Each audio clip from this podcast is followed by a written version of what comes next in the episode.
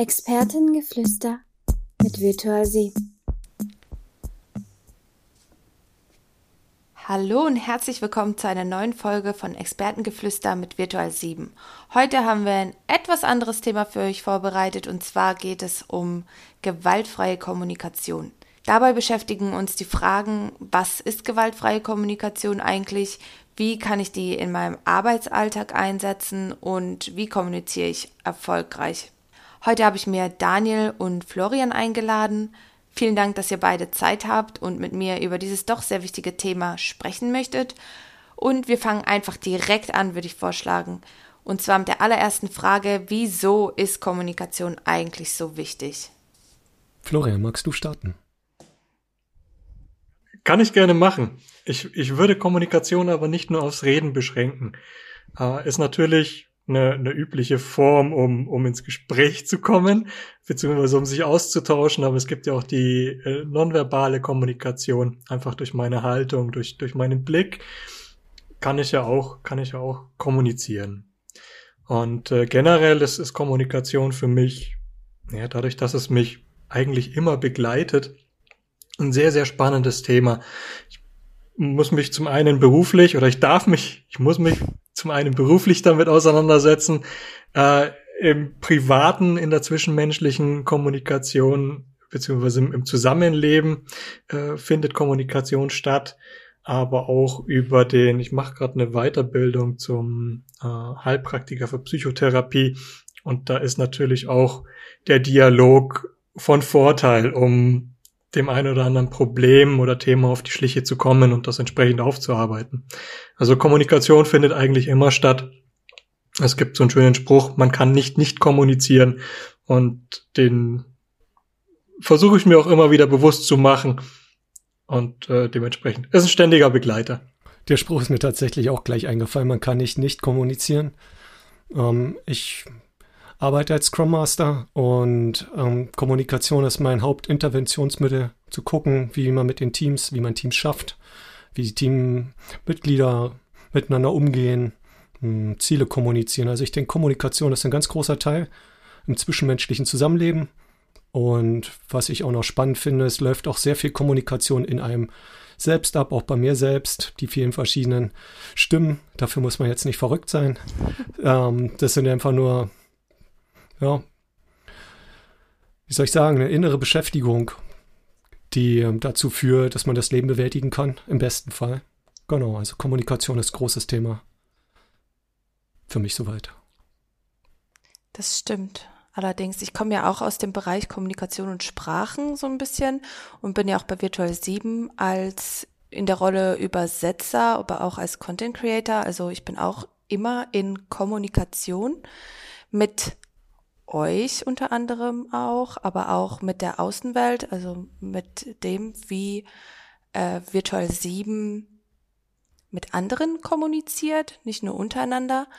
Und ähm, da wäre dann natürlich auch so eine Sache, okay, Kommunikation auf der einen Seite, aber ist normale Kommunikation, so unsere alltägliche Kommunikation auch genau dasselbe, was gewaltfreie Kommunikation ist, oder kann man da schon irgendwie einzelne Features rausfiltern, die insbesondere die gewaltfreie Kommunikation ausmachen. Was würdet ihr da sagen? Gibt es da bestimmte Dinge, an denen sich das einfach unterscheiden lässt, oder? Ja, ich denke schon ganz klar. Dass es dann Unterschiede gibt in der Kommunikation. Ich würde sagen, Kommunikation ist ein großes Feld, gewaltfreie Kommunikation, eine bestimmte Art und Weise miteinander zu kommunizieren und auch eine bestimmte Haltung in der Kommunikation. Ähm, kann man vergleichen vielleicht mit Musik. Da gibt es dann die verschiedenen Musikrichtungen und ähm, eine davon ist halt gewaltfreie Kommunikation. Mhm. Wie siehst du das, Florian? Also für mich ist das Thema gewaltfreie Kommunikation im Endeffekt in in jedem Bereich, in jedem Lebensbereich vertreten und äh, ist im Endeffekt auch eine Methode, ein Modell, das man überall anwenden kann, beziehungsweise hinzuziehen kann, um an der eigenen Kommunikation zu arbeiten. Hm. Okay, also ist äh, so eine Art Untergruppe der Kommunikation wenn man es so verstehen möchte, so wie Rock bei Musik zum Beispiel eine Untergruppe von Musik insgesamt ist? Oder? Ich würde es nicht in die, in die, ich würde es nicht auf die Kategorien beziehen. Für mich ist das Thema gewaltfreie Kommunikation dann eher die Möglichkeit, am, am Feintuning zu arbeiten. Sprich, wenn ich, wenn ich ein Konzert veranstalte und äh, ich, ich im Vorfeld meine, meine Tonproben mache, dann muss ich ja sicherstellen, dass es im Endeffekt im gesamten Saal gleich gut klingt, dass ich nicht vorne einen, matschigen Bassbrei habe und hinten kein Bass ankommt, sondern es geht um diese, diese Feinabstimmung und herauszufinden, von, von welcher Position aus äh, die, die einzelnen Töne wie wahrgenommen werden. Mhm. Ja, ist, ist für mich verständlich, würde ich so verstehen. Könnte ich das dann auch so anwenden und das irgendjemandem genauso erklären? versuchen kann man es immer. Idealerweise holst du dir dann auch ein Feedback von deinem Gegenüber, ob äh, der mit diesem Vergleich oder diejenige dann auch mit diesem Vergleich etwas anfangen kann. Mhm. Ja, man kann es sicher über die Metapher auch teilweise angehen, zu überlegen, hm, was gewaltfreie Kommunikation ausmacht. Hm, ich glaube, so richtig verstehen wird man es aber erst, wenn man es mal ausprobiert hat, wenn man die Sachen, die man vermittelt bekommen hat, die man irgendwo gelesen, gehört hat, tatsächlich versucht, auf eine bestimmte Situation im Alltag anzuwenden. Und es muss auch gar nicht live sein. Das reicht, wenn man sich mhm. mal an was erinnert, was da war, was geschehen war. Ob was Schönes oder was Unangenehmes, wie auch immer. Irgendetwas am besten, was einen bewegt hat. Oder auch gar nicht bewegt hat, kann auch seinen Grund haben. Und ähm, ich glaube, dann wird einem e, zum ersten Mal klar, was gewaltfreie Kommunikation ist. Aber es hilft natürlich, sich vorher Gedanken zu machen, was gibt es da für Methoden, was ist die Grundhaltung. Und wie man das vermittelt mhm. bekommt, ist eigentlich egal. Wichtig ist, dass man es dann mal ausprobiert. Erst dann kann man es bewerten, ob es zu einem passt. Okay. Glaubt ihr, dass wir als Unternehmen, als wenn wir so ein bisschen globaler denken und aus diesem persönlichen ähm, rausgehen? Glaubt ihr, dass wir als Unternehmen gewaltfreie Kommunikation schaffen? Machen wir das? Bekommt ihr das mit in eurem täglichen Doing oder ist es vielleicht sogar was, was wir noch lernen müssen? Ich würde sagen, beziehungsweise nein, ich sage, dass das Thema gewaltfreie Kommunikation per se nicht wirklich ein Thema ist, also dass explizit der Begriff der gewaltfreien Kommunikation Anwendung findet in unserem Arbeitsalltag jetzt bei Virtual 7 oder auch im, im Projektgeschäft. Allerdings erfolgen schon diverse Aktionen, die in die Richtung einer, einer gewaltfreien Kommunikation gehen. Das heißt, wir im Rahmen von, von der Holokratie, von äh, dem Thema Responsiveness haben wir auch äh, die, die Feedback-Kultur in Angriff genommen. Ähm, auch das ist ja im Endeffekt eine, eine, eine thematische Auseinandersetzung mit, mit dem Dialog, sprich einfach mal ein, ein Bewusstsein dafür zu schaffen, sich, sich, wie, wie gehen wir eigentlich mit Feedback um? Welchen Mehrwert kann ich für mich persönlich aus einem Feedback ziehen? Welche Möglichkeiten gewinne ich dadurch, auch, auch persönlich zu wachsen? Aber auch, welche Möglichkeit biete ich damit meinen Kollegen oder auch meinen, meinen, meinem Kunden, um seine eigene Strategie, sein eigenes Handeln anders zu betrachten? Und insofern, ja, gewaltfreie Kommunikation findet bei uns bei Virtual 7 auf jeden Fall Gehör, nur halt nicht unter dem Namen explizit gewaltfreie Kommunikation. Da stimme ich dir voll zu. Also ich nehme es genauso wahr wie Florian. Es ist vielleicht nicht unter dem Titel gewaltfreie Kommunikation da, weil es auch manchmal als sperriger Titel empfunden wird. Auch gleich so als, oh, sind wir gewalttätig, wenn wir das nicht machen. Aber die versuche, eine gute Beziehung zu haben, eine gute Arbeitsbeziehung, eine gute Beziehung äh, innerhalb der Firma mit den einzelnen Akteuren, Akteuren, mit äh, Kunden, Kunden, die ist da und gewaltfreie Kommunikation gibt einfach nur die Möglichkeit, das noch ein bisschen systematischer zu erlernen, ähm, auch zu lehren, das Wissen zu verbreitern, wie sowas gelingt. Es gelingt ja immer wieder, aber mit dem Wissen gelingt es halt viel häufiger. Da gibt es ja auch so ein paar ganz verschiedene Ansätze oder auch Bilder, die bei jemandem entstehen, der jetzt gewaltfreie Kommunikation hört. Du hast jetzt schon angeschnitten, okay, da ist, es steckt halt das Wort Gewalt mit drin. Das heißt dann gleich, oh, bin ich gewalttätig? Nee, ist ja gar nicht so. Aber es gibt ja auch viele, die das als so eine Art Kommunikation wahrnehmen, so und so muss ich äh, Sätze formulieren, nur dann sind sie gewaltfreie Kommunikation. Ist es denn so? Ich würde dem widersprechen. Also das ist nicht meine Einstellung. Das heißt, es ist nicht so, man muss die Dinge auf eine bestimmte Art und Weise tun, dann sind sie richtig und falsch. Und wenn man noch ein bisschen tiefer guckt in die GfK, dann wird man sehen, dass es vor allen Dingen um das richtig und falsch geht, um das Bewerten, um das Beurteilen, das manchmal auch ein Verurteilen ist und die Auseinandersetzung damit. Das heißt, für sich die Frage zu klären, was ist denn für mich richtig, was ist für mich falsch, warum ist es richtig, warum ist es falsch und um dann herauszufinden, wie kann ich denn mehr von dem kriegen, bekommen, dafür sorgen, dass ich mehr von dem bekomme, was sich richtig anfühlt und weniger von dem, was sich falsch anfühlt. Und vielleicht auch mehr von der Bewertung wegzukommen, sondern hinzukommen zu gemeinschaftlichen Lösungen, die sich für alle gut an und richtig anfühlen. Ich sage es extra mal so. Deswegen die Art und Weise ist gar nicht wichtig, sondern eher mh, hm, die Auseinandersetzung damit. Dafür gibt es Werkzeuge, die kriegt man äh, die kann man da lernen in der GfK. Aber wichtiger ist die, die Haltung von Mitgefühl und dem ehrlichen Interesse, eine gemeinschaftliche Lösung zu finden. Mhm. Florian? Du hast jetzt so, so genickt die ganze Zeit. Es sah so zwischendrin aus, als wolltest du auch noch was sagen dazu.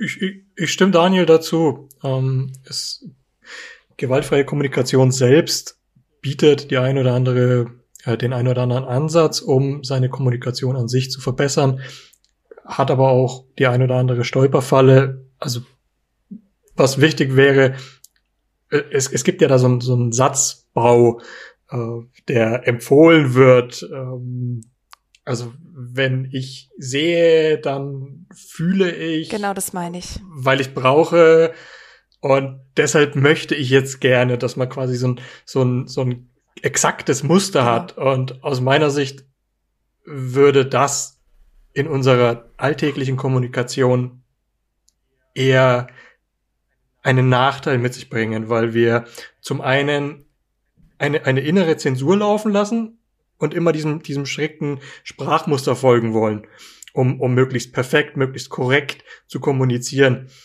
Dadurch würde aber die oder geht die Authentizität verloren, außer jemand spricht von Haus aus so, was ich mir aber eher nicht vorstellen kann.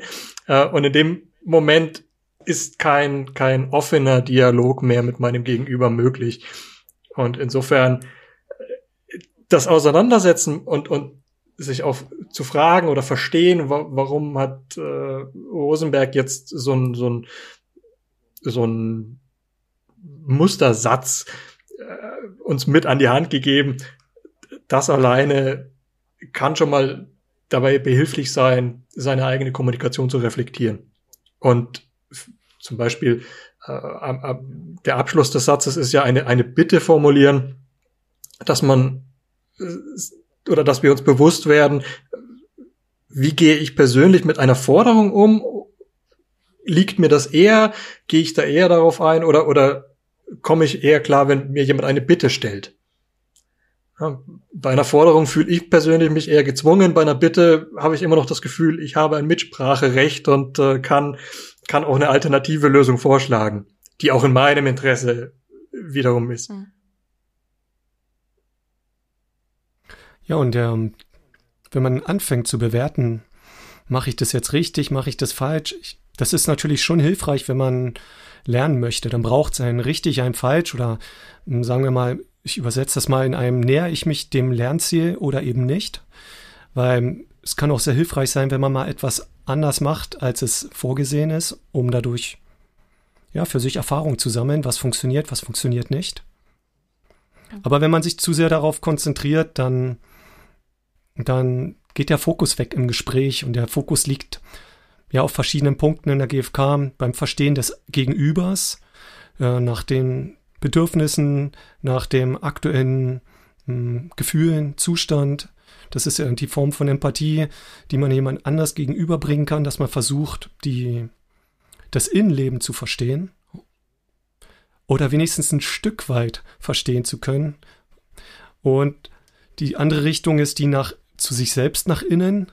Auch da ist wieder richtig und falsch. Am Anfang vielleicht hilfreich als Orientierung, aber wenn man wird es weglassen müssen, um wirklich den Fokus darauf zu legen, was man, was man braucht in dem Moment und wie es einem geht. Und wenn man dann halt nicht mehr bewertet, dann zeigt sich eher, was ist weil es sein darf, weil es nicht falsch ist. Häufig werden die falschen Sachen unterdrückt, weil man denkt, falsch zu sein. Zum Beispiel, dass man aufgebracht ist und man wollte doch ruhig bleiben und jetzt klappt es nicht und jetzt habe ich das wieder vermasselt. und Schon ist man in der Bewertung und kriegt gar nicht mit, was wollte ich eigentlich? Ich wollte vielleicht Erfolg, ich hätte gedacht, ich habe es schon geschafft und jetzt kriege ich mit, ah, hat auch noch nicht ganz so gepasst. Aber ich könnte mich genauso drüber freuen, ja, ich habe mich immerhin getraut, oder? Also gibt es einen großen Dialog in und richtig und falsch sollte man nicht überbewerten. Gucken, dass man herausfindet, was man braucht, was der Gegenüber braucht und dann gemeinsam an eine Lösung rangehen, wenn es denn der Wunsch ist. Manchmal braucht man auch keine Lösung finden. Manchmal reicht's, wenn man sich versteht.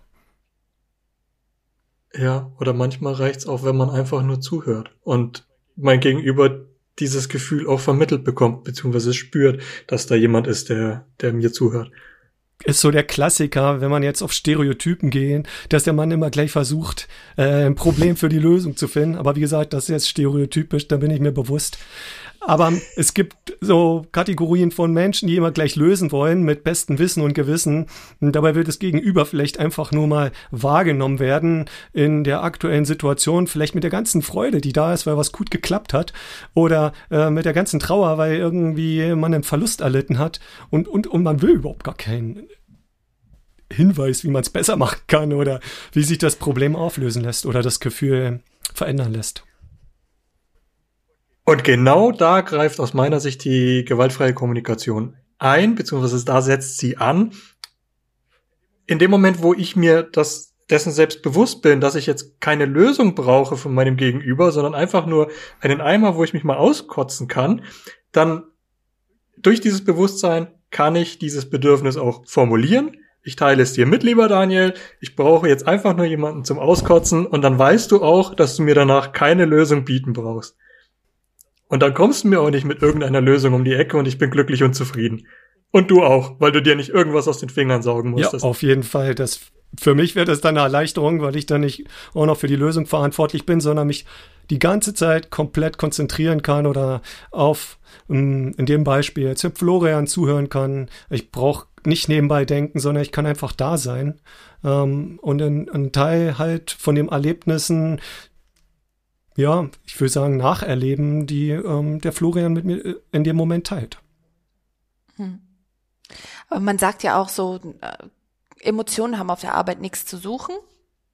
Und so wie sich das anhört, sind ja da schon, also Emotionen ist ja schon irgendwie eine Grundvoraussetzung, so wie ihr das jetzt gesagt habt. Oder kann man das auch neutral? Widerspricht sich, widerspricht äh, gewaltfreie Kommunikation der Arbeitswelt hat es da nichts zu suchen oder doch irgendwie oder. Hm? ja, das ist äh, Klassiker.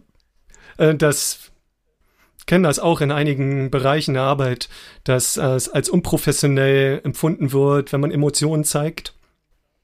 Weil man ja da nicht gefasst ist, weil man nicht es schafft, auf dem Teppich zu bleiben. Und ich glaube, ich kann dem sowohl zustimmen als auch widersprechen. Ich glaube, das hängt ganz stark vom Grad der Emotionen ab. Ist man noch handlungsfähig? Äh, hat man es noch ist man noch in der Lage, ist man wirklich noch da oder lässt man sich von den Emotionen halt wegschwemmen?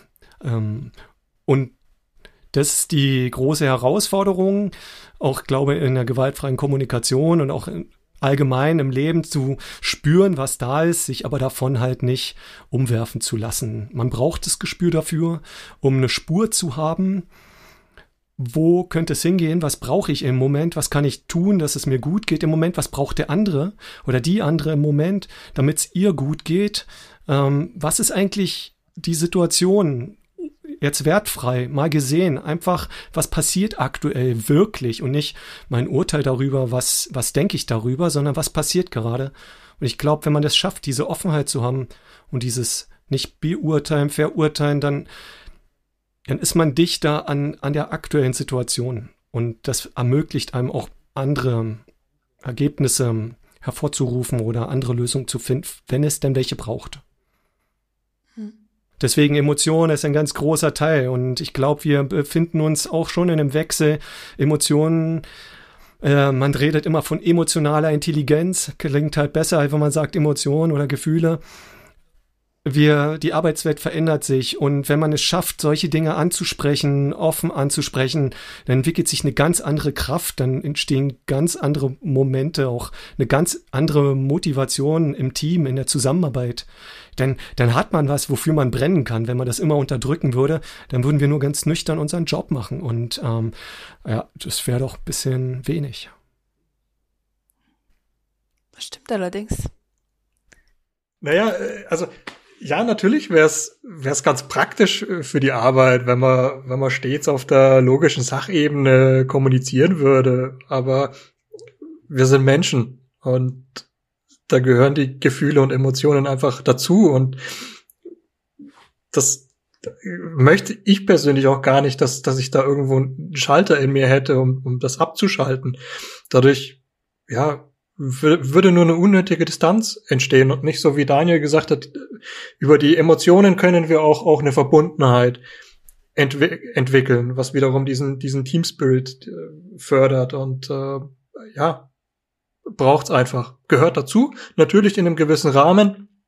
Auch das will gelernt sein, mit seinen Emotionen umzugehen und auch der Situation entsprechend ähm, sie rauszulassen oder nicht. Aber wenn ich sie stets hinter einer Maske verstecke, gebe ich meinem Gegenüber auch nicht die Möglichkeit, sich darauf einzustellen, damit umzugehen. Und äh, wie es Daniel auch schon gesagt hat, meinem Gegenüber die Möglichkeit zu bieten, eine, eine gemeinsame Lösung zu finden, mit der, mit der alle Beteiligten zufrieden sind. Also ich verbaue mir dadurch selber Möglichkeiten. Ja, und weil wir jetzt beim Bereich häufig wird GFK im Bereich für Probleme benutzt, um wieder eine Verbindung herzustellen. Aber was man nicht vergessen darf, stellt euch mal vor, wir, wir sind immer alle nüchtern dann können wir uns über nichts freuen auf Arbeit. Oder jedenfalls nicht stark. Dann können wir auch nicht feiern. Dann können wir uns auch nicht mal in den Armen liegen, auch wenn das jetzt vielleicht an manchen Arbeitsplätzen nicht geht, aber manchen geht das. Äh, und zusammen äh, sich darüber freuen, dass der gemeinsame Aufwand zu einem Resultat gekommen ist oder gebracht wurde gemeinsam, der, der einen Sinn gestiftet hat, der Werte erzeugt hat. Und das muss einfach möglich sein, sonst sind wir tatsächlich keine Menschen am Arbeitsplatz oder nur ein Teil unserer Persönlichkeit kommt zum Tragen und da verschenken wir Potenziale, wenn wir da, wenn darauf Wert gelegt wird. Ja, das stimmt. Das kommt manchmal ein bisschen zu kurz und man vergisst, dass Emotionen nicht unbedingt immer nur was Schlechtes sein müssen oder dass sie mit Frust oder das ist vielleicht so, eine, so ein typisches Arbeitsding, dass man hm. denkt, oh Gott, ja, nee, kann ich auf Arbeit nicht machen. Aber es gibt dann tatsächlich auch Jobs, bei denen man sich freuen darf. Gibt, soll's ja, geben, habe ich gehört. Ja, gibt's so eine Firma. Bewerbt euch bei Virtual 7. Ich mein, Schleichwerbung. Ja, man sieht es tatsächlich bei Virtual 7 und das kann ich auch so sagen aus meinem Erwerbsleben, das ich bis jetzt schon hatte, über zehn Jahre. Ähm, diese Offenheit und auch die Möglichkeit, hier über Emojis, Smileys, selbst im Teamchat Emotionen auszudrücken. Äh, die Check-in, Check-out-Runden, die nicht nur mh, mm, durch Stille gezeichnet sind, sondern durch äh, persönliche Anteilnahme, durch Ausdruck von Freude, aber auch halt vom Bedauern. Die Sachen, wenn die da sind, dann also ich würde das nicht mehr missen wollen. Das ist einfach eine ganz andere Motivation, weil man nicht nur mit dem Kopf da ist, sondern mit dem ganzen, mit der ganzen Persönlichkeit. Und es verbindet Menschen, es hilft einem in den schweren Zeiten und es ist, macht die schönen Zeiten noch schöner. Und in der GfK beschäftigt man sich genau mit solchen Momenten. Wie ist sowas möglich? Wie ist die Theorie dahinter? Was gibt's für Aspekte, die dagegen sprechen, die so ein Erleben erschweren, was erleichtert es und auch, aber auch Respekt und Taktgefühl, dann, dass nicht alle Menschen genauso kommunizieren wollen und dass es nicht darum geht, so zu kommunizieren, wie man es selber will, sondern am besten so zu kommunizieren, wie es der andere braucht, um äh, ein gutes Verständnis entwickeln zu können. Und ich denke, ähm, da sind wir alle gefragt Genau, das wäre jetzt mein nächster Punkt gewesen. Ihr habt ja schon ein bisschen die Feedback, Feedback-Kultur angesprochen, auf die würde ich gerne nochmal zurückgehen. Ähm, als eine Möglichkeit, die gewaltfreie Kommunikation zu leben. Aber gibt es denn noch andere Sachen, die man vielleicht machen kann, die man auch als Unternehmen umsetzen kann, die vielleicht nicht so, nicht, die sich nicht wie so eine Hülle oder so ein, so ein Mantel würde ich es einfach mal nennen, anfühlen, den man irgendjemandem überstülpen will, weil es jetzt besser ist. Also gibt es irgendwas, was man neben Feedback-Kultur als Unternehmen noch machen kann, ohne dass es sich so unnatürlich und seltsam anfühlt? Im, Im Grunde ist ein offener Umgang mit allen Mitarbeitern der Schlüssel zum Erfolg in dem Moment, wo ich selber auch, auch über die Führungsebene eine offene Kommunikationskultur an den Tag lege, biete ich ja schon, schon die Möglichkeit oder ich lade dazu ein, e-, ebenfalls offen zu kommunizieren. Wir haben nächste Woche eine, eine interessante interne Veranstaltung. Da geht's um die Best Fails und äh, Teil der Fehlerkultur, auch daran zu arbeiten, sich, sich einzugestehen, nicht alles ist perfekt, äh, Fehler, Fehler dürfen sein, Fehler sollen auch sein. Nur darüber haben wir die Möglichkeit zu lernen. Und ähm, auch das ist ja im Endeffekt ein, ein kritisches, selbstkritisches Auseinandersetzen mit sich selbst, mit, mit Aktionen, die man selber geliefert hat. Und ähm, diese dann entsprechend auch zu betrachten. Wie kam es zu der Situation? Äh, was habe ich daraus gelernt? Und äh, ich gehe davon aus, dass wir nächste Woche einen sehr humorvollen Abend haben werden. Obwohl, ich weiß nicht, was, was für Geschichten kommen, aber ich glaube, das eine oder andere wird schon so ein, so ein inneres äh, Zusammenzucken mit sich bringen. Aber ja, das ist eine weitere Möglichkeit, wie ein Unternehmen das Thema GFK oder gewaltfreie Kommunikation angehen kann. Ja, da denke, das wird eine lustige Veranstaltung und Humor ist ein guter Weg, um mit, mit Emotionen, vor allen Dingen auch unangenehmen Emotionen umzugehen, unangenehmen Zuständen, wo man sich gerade befindet.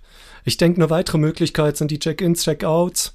Ruhig mal auch eine Minute Pause vor einem Meeting oder zwischen den Meetings, die Leute ankommen lassen, Kolleginnen, Kollegen, sacken lassen, mal den Stuhl spüren, Achtsamkeit praktizieren. Das ist ein guter, guter Hilfs ein gutes Hilfsmittel, vielleicht sogar eine Grundvoraussetzung für bewusste Kommunikation, überhaupt erstmal etwas bewusst wahrnehmen zu können, die so ein, im Kopf so eine kleine Stelle zu haben, die, wo man in der Lage ist, sich selbst beim Denken zuzusehen.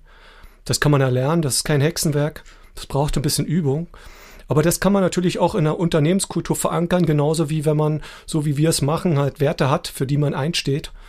Ich sag nur Respekt und Augenhöhe. Und allein schon diese Augenhöhe, diesen Anspruch daran, da kommt man nur hin, wenn man sich gegenseitig berücksichtigt und so sieht und so nimmt, wie man ist. Und ich, da kann man sehr viel machen als Unternehmen. Und man muss ein bisschen Geduld haben manchmal, äh, bis die Dinge funktionieren, einfach weil es auch Zeit braucht. Jeder Mensch wächst auf seine Weise, in seiner Geschwindigkeit oder in ihrer Geschwindigkeit. Und ja, ich denke, man ist nicht machtlos. Und ich glaube aber, das Größte, was man machen kann im Unternehmen, ist halt als Teil des Unternehmens selbst damit anzufangen. sich damit auseinanderzusetzen, sich dafür zu interessieren, Gleichgesinnte zu suchen, rüber zu schwatzen, zu schauen, äh, ruhig auch mal reintragen in die Posts, die man hat. Ey Leute, ich habe da was gesehen, was mich stark interessiert. Und ich könnte mir vorstellen, wenn wir das machen, dann haben wir das ein oder andere Wehwehchen nicht mehr. Also, das fängt wirklich wie immer meist mit demjenigen an, äh, der es am meisten braucht. Und äh, für auch an der Stelle alle ermutigen Zuhörerinnen, Zuhörer, macht euch auf den Weg, wenn, wenn ihr das Gefühl habt, es fehlt euch Respekt, schaut, wie ihr den Respekt da in die Welt bekommt von euch aus.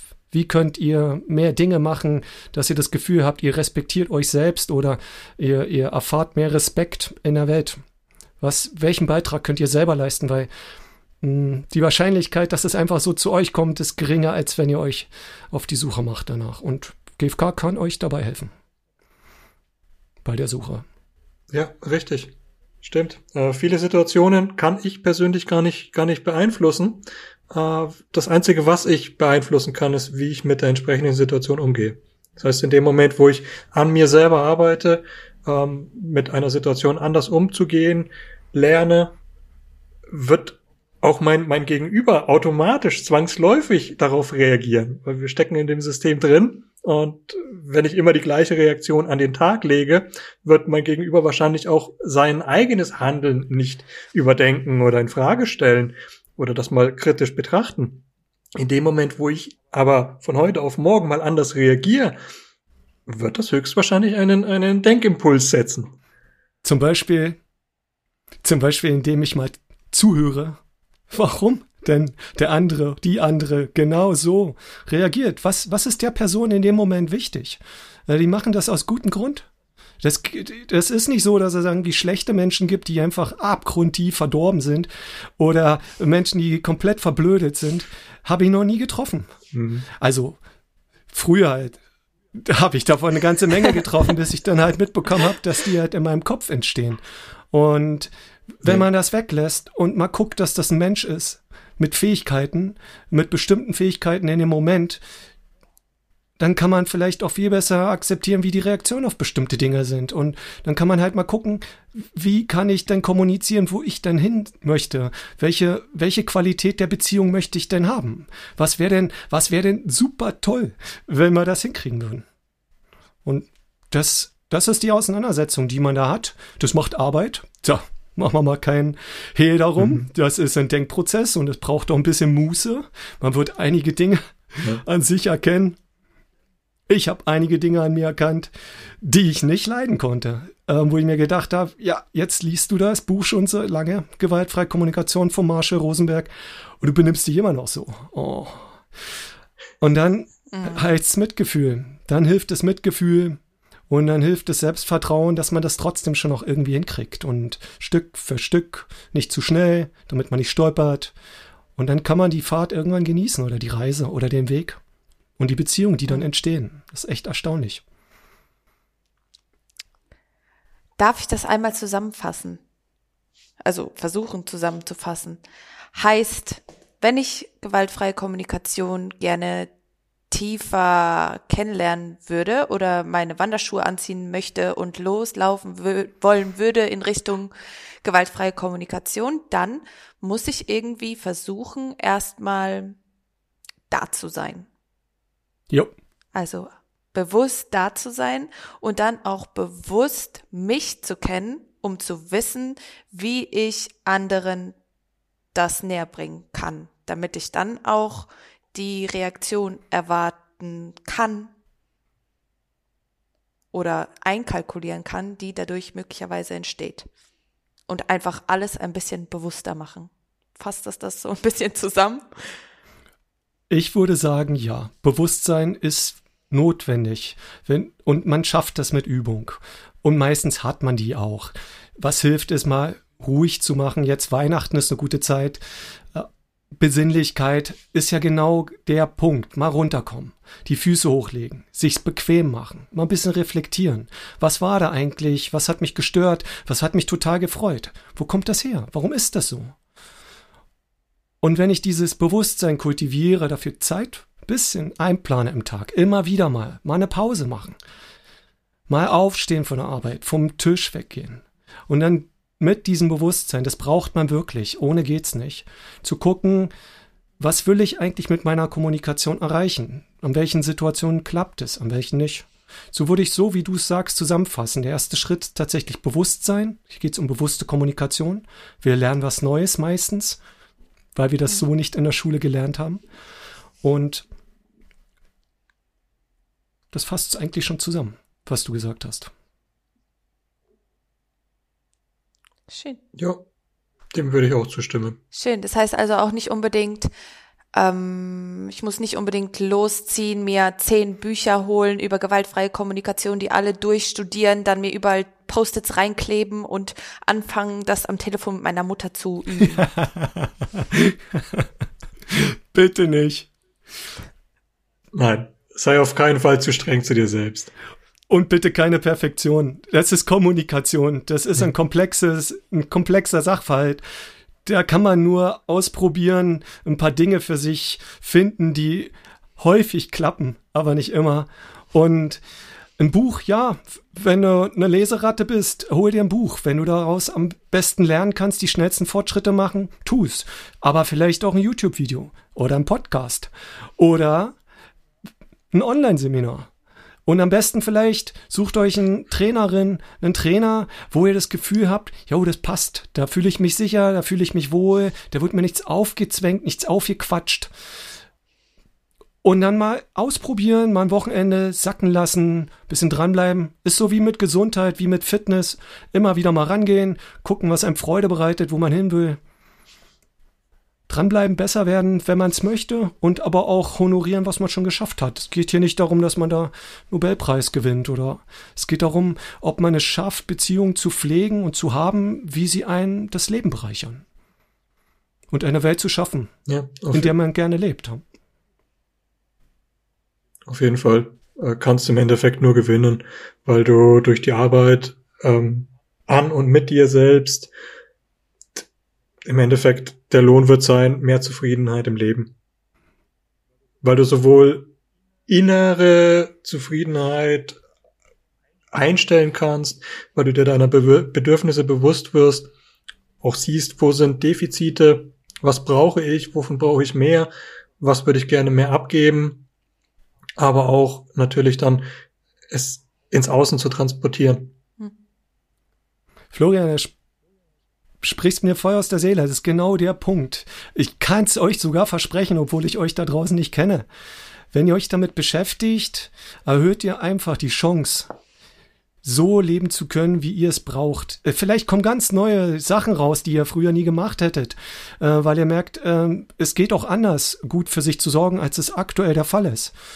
Aber es, es macht wirklich Spaß. Es macht Sinn und es ist jetzt nicht so, dass man denkt, oh, wieder die Pauke und wieder lernen und wieder sich anstrengen und wieder scheitern oder das, das ist es nicht. Ähm, die Beschäftigung damit, das, das macht frei, das macht vor allen Dingen auch unabhängiger von Kritik. Das tut nicht mehr weh, wenn die Leute sagen, öh, was du da machst, ist Murks.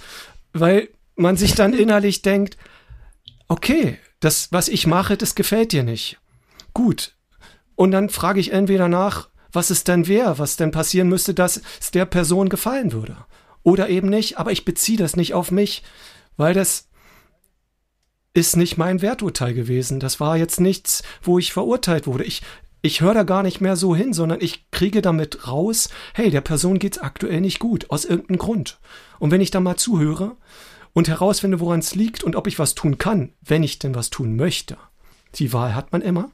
Dann kann ich schauen. Ja, ja da kann ich was tun. Nee, das kann ich, den Schuh ziehe ich mir einfach nicht an. Geht aktuell nicht. Würde über meine Mitte gehen oder habe ich einfach keine Lust zu. Auch okay. Aber ich kann es euch garantieren, es lohnt sich. Es ist wirklich, macht es euch nicht so schwer, macht das, was euch einfach fällt.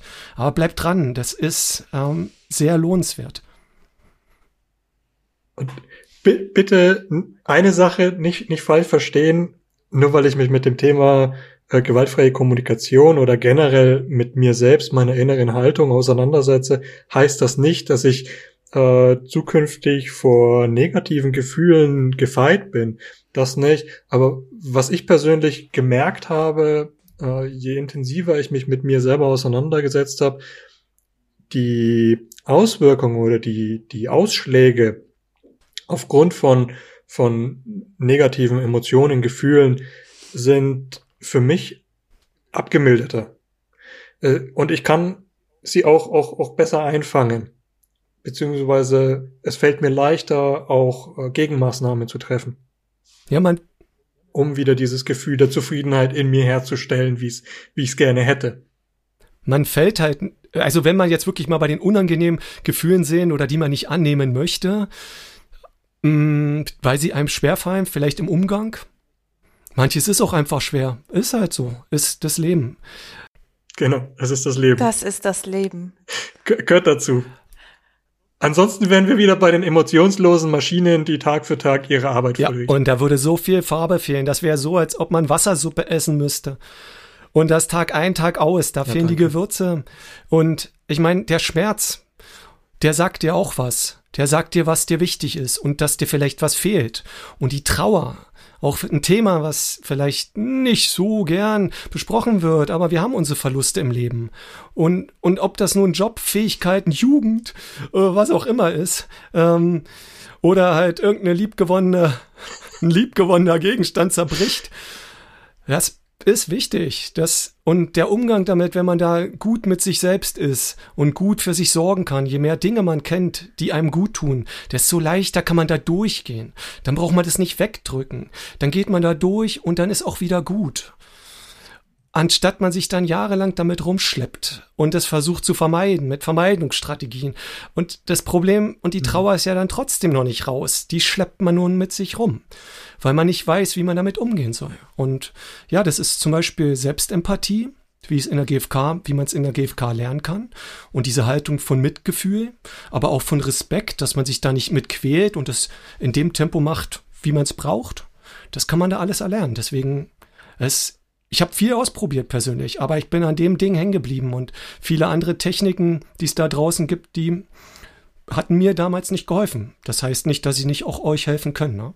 Deswegen probiert's aus, guckt, was ihr braucht, ob's euch hilft und wenn nicht, dann sucht was anderes, was euch gut tut.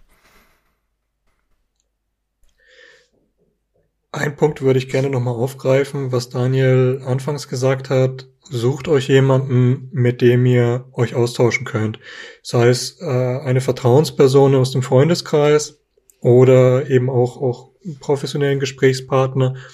Es hilft vor allem am Anfang, ähm, in, in, in den Dialog zu kommen, in diesen inneren Dialog zu kommen, auch Themen zu identifizieren Gerade auch durch, also in dem Moment, wo ich etwas formuliere, mich mitteile, muss ich meine eigenen Gedanken kanalisieren. Und gerade wenn ich jetzt einen, einen professionellen Coach oder Therapeuten habe, der hat dann auch noch die richtige Fragetechnik, um mir selber auf die Sprünge zu helfen, um dass ich mir selber auch die richtigen Fragen stelle und auf die richtigen Themen komme, die, die wirklich eine Bedeutung für mich haben, die für mich wichtig sind, die unter Umständen auch, auch große Auswirkungen haben. Und wenn sich jemand fragt, warum das ähm, so eine Nähe zu manchmal Coach, Therapeut hat, die ähm, Grundlagen, die Marshall Rosenberg gelegt hat, die hat er auf Basis seines Wissens gelegt und er war halt auch Therapeut. Und er war Friedensstifter ähm, und er hat sich vor allen Dingen viel mit so mit Problemen auseinander, also befasst. Aber nicht nur. Das muss man einfach im Hinterkopf behalten, warum das häufig in die Problemsituationen geht. Das hat so einen Ursprung, weil es darum ging, Völker zu verständigen, ähm, wo sich die Menschen wirklich gegenseitig getötet haben. Und deswegen hat das immer so einen Anklang. Deswegen auch der Begriff gewaltfreie Kommunikation. Das war nämlich das Anliegen, eine Kommunikationsform zu finden, wo Gewalt nicht mehr notwendig ist, um äh, sein Leben zu gestalten und für sich einzutreten. Vielen Dank, dass ihr euch heute Zeit genommen habt. Vielen Dank, dass ihr mir Rede und Antwort gestanden habt und mir und auch den Zuhörern einen ziemlich coolen Einblick, glaube ich, in die gewaltfreie Kommunikation gegeben habt. Ich glaube, ihr konntet ganz bestimmt ein paar Vorurteile, die der ein oder andere hatte, beiseite räumen. Und ich würde mich sehr freuen, wenn wir vielleicht noch in ein oder zwei Folgen noch ein bisschen genauer und ein bisschen tiefer in die ganze Materie einsteigen könnten. Danke auch.